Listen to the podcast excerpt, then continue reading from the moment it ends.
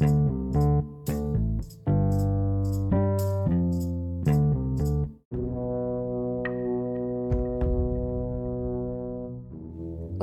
te da la bienvenida a la que la feminista otra vez, mucho tiempo después de grabar, de escribir, de navegar e investigar distintas teorías feministas, poesía latinoamericana.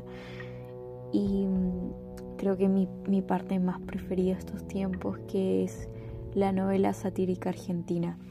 Bueno, hoy día no voy a traer a colación nada de eso más que a una autora chilena contemporánea que me encanta, que está viva y que ojalá compremos más sus libros, leémosla mucho más de lo que se merece y eh, por supuesto creo poder agradecerle eh, que a través de sus palabras nos puede involucrar en el lenguaje y la, la psicología de las palabras. Esto es un texto que pertenece, si no me equivoco, a una de sus últimas publicaciones que se llama Hacer la Noche Estoy hablando de Constanza Michelson, que me parece una grandiosa autora necesaria para estos tiempos depresivos, e inflacionarios. El texto siguiente corresponde al apartado Tiempo suspendido demorarse. Y dice así, hoy se distinguen depresiones psicogénas. Perdón, Hoy se distinguen depresiones psicógenas, las que tendrían una causa reconocible, de aquellas llamadas endógenas, cuyas razones son un misterio. Hay estados melancólicos en que la pérdida no es consciente porque es antigua, pero también porque la melancolía es un mecanismo inherente al ser humano, es el efecto de la conciencia de muerte. Esa es la pérdida irreductible de existir la conciencia de lo transitorio es algo así como la pérdida original del paraíso perdido, cuando éramos algo, aunque nunca fuimos. En continuidad con el mundo es una pérdida que tenemos en común, aunque su efecto sea vivido en solitario.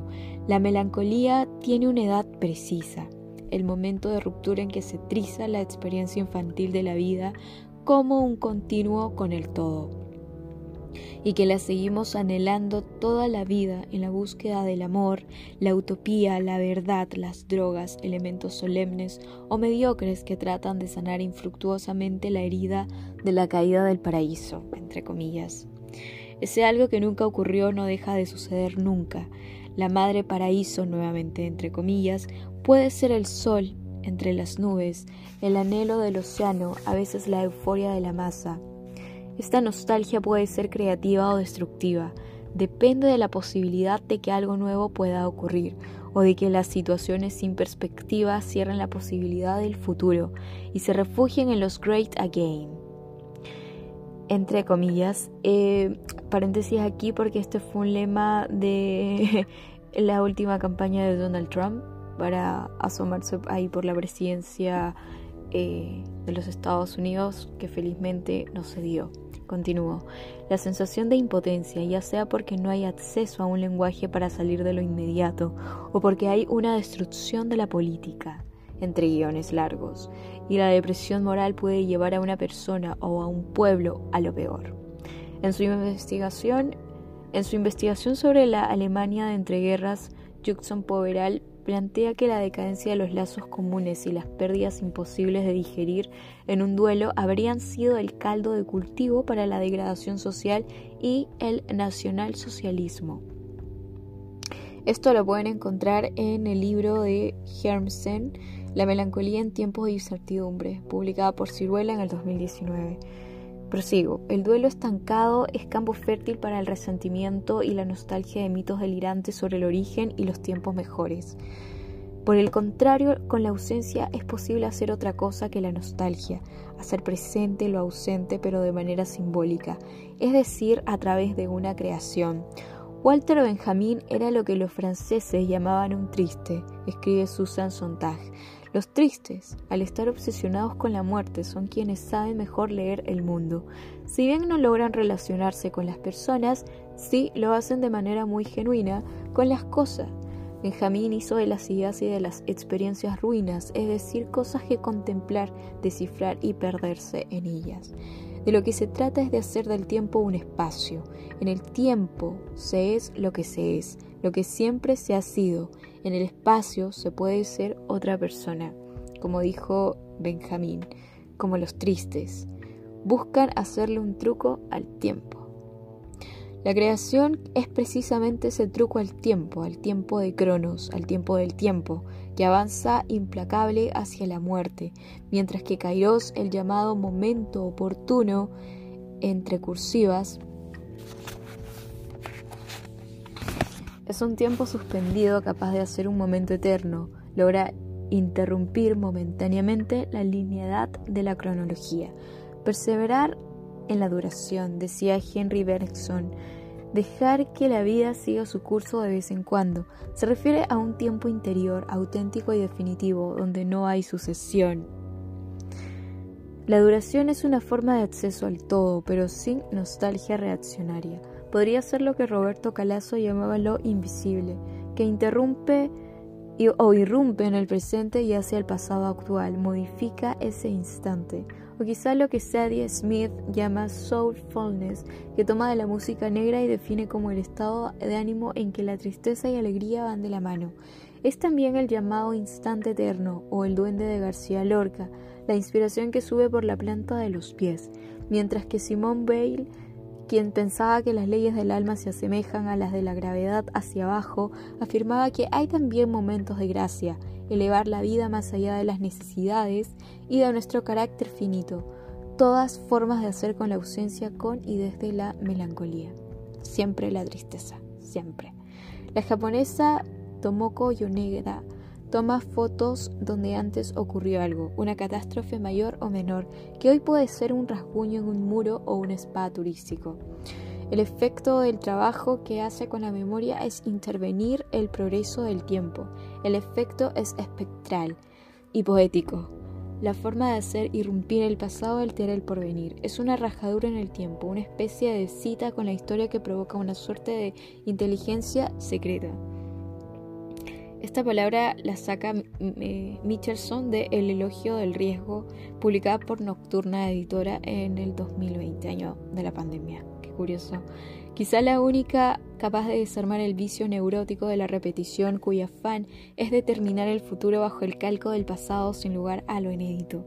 En este sentido, la revuelta puede ser también tiempo cariótico. Cairótico girar la cabeza hacia atrás y abrir espacio al futuro. Es un momento bisagra en el que suelen volver las imágenes del pasado bajo ritmos y frases. Abre la historia o un instante para actuar hacia el futuro. Momento que puede tomarse para crear algo o no. No hay garantías, por supuesto. La melancolía puede ser feliz cuando logra conjurar la muerte, hacerle trampa al tiempo y convertirse en esperanza el arte, no solo su producción, sino como una forma de mirar distinta a la del turista, quien como decía Calazo, mira pero no entiende nada. Puede tener la cualidad del truco cairótico, la melancolía es el puente de acceso a un mundo intermedio sin la ansiedad del reloj, aunque puede manifestarse como angustia. No vale la pena apagarla con tanta prisa, no al menos sin antes escuchar su señal.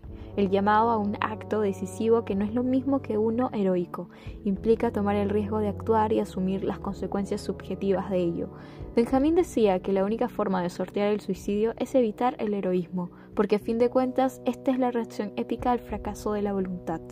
El heroísmo y el orgullo de la voluntad con disputas, son disputas y triunfos en el tiempo común y son también un fracaso garantizado en algún punto.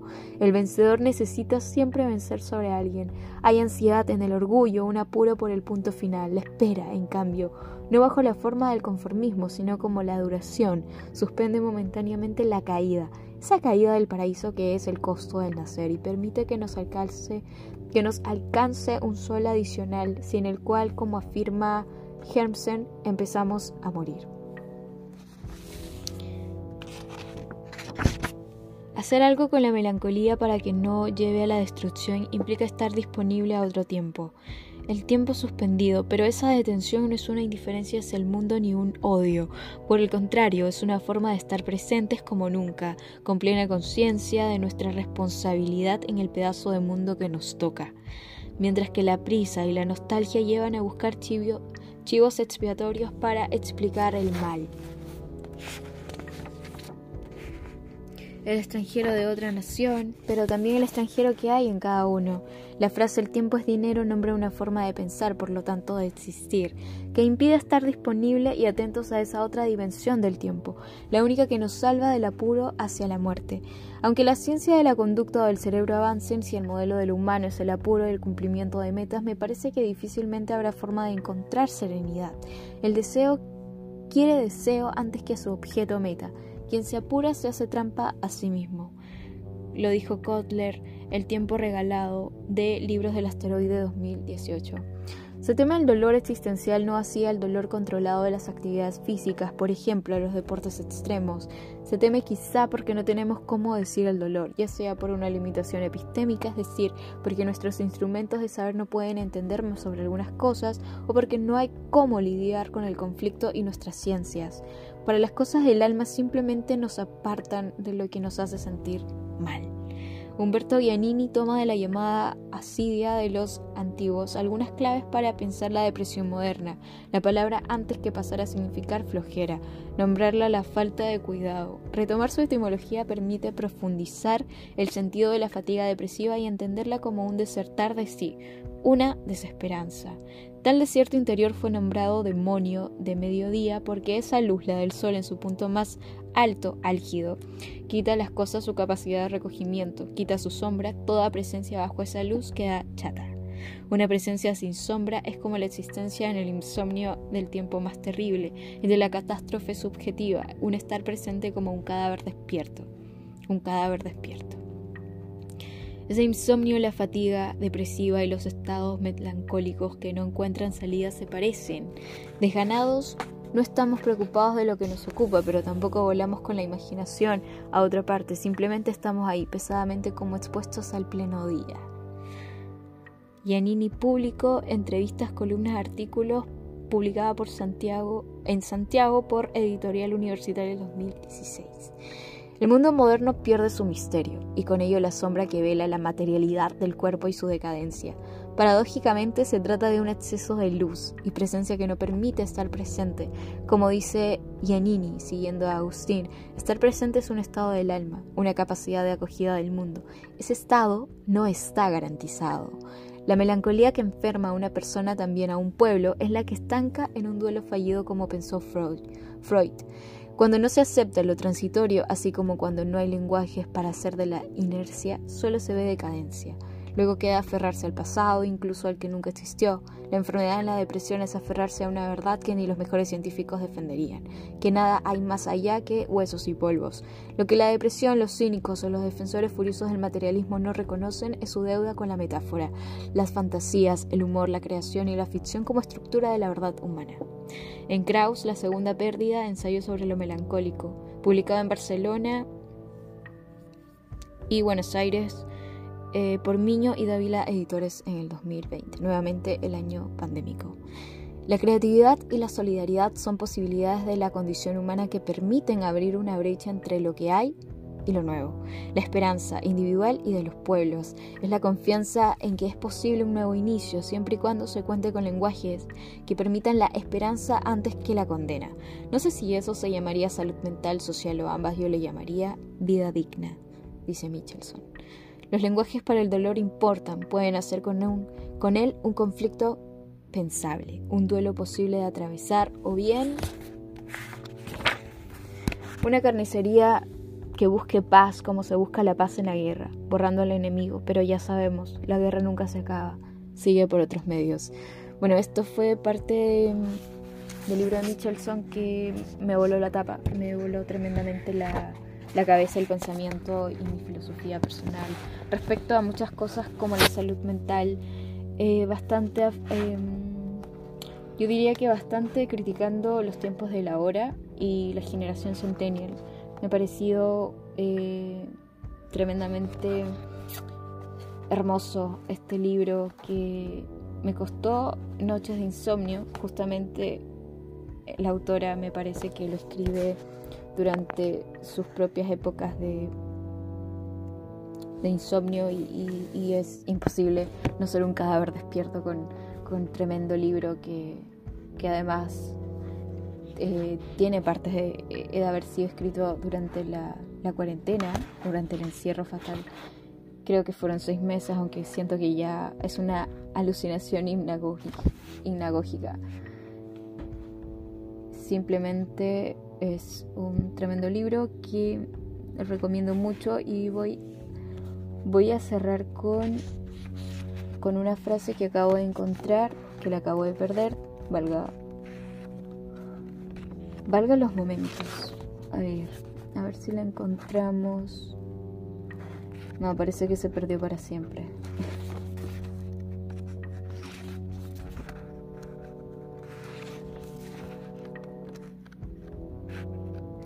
Otro mérito a este, este, este, texto, que es un texto bastante corto, son 255 palabras, que termina el 13 de diciembre del 2021, que más allá de hablar de filosofía, eh, también de la salud mental, también de las luchas colectivas y la protesta y el malestar social que están viviendo las diversas democracias, sobre todo en el contexto sociopolítico que está viviendo Chile en la actualidad, eh, contextos de los gobiernos latinoamericanos también, porque es algo que repercute a nivel latam. Y se me pierde la frase porque no la encuentro. No, no quiero hablar de Dios porque no puedo hablar de algo que no creo. Veamos. Mm, no, se perdió para siempre. Era una frase de Duras, que me pareció otra tremenda autora. Oh, apareció Bjork. Mm. Bueno, dicen que cuando uno busca jamás se encuentra.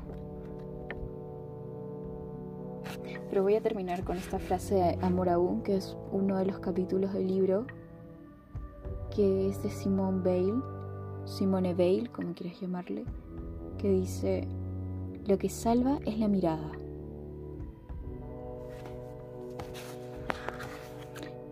Y con esto quedamos hasta el próximo capítulo, que no tengo idea cuánto saldrá, porque como todo lo que compagino últimamente para este podcast, si, si es que tiene nombre de llamarse podcast, es un desamparo total en el que lo estoy dejando prácticamente sin progreso, en, en un desvelo apático de abandono total.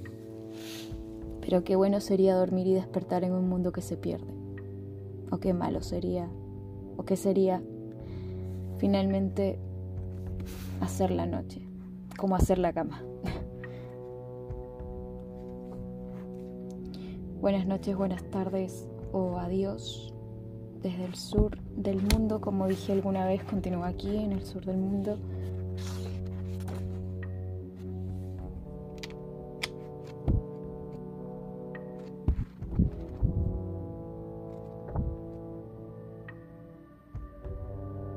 ¿Podemos ejercer el, ¿Podemos ejercer el no estos días? Yo creo que sí.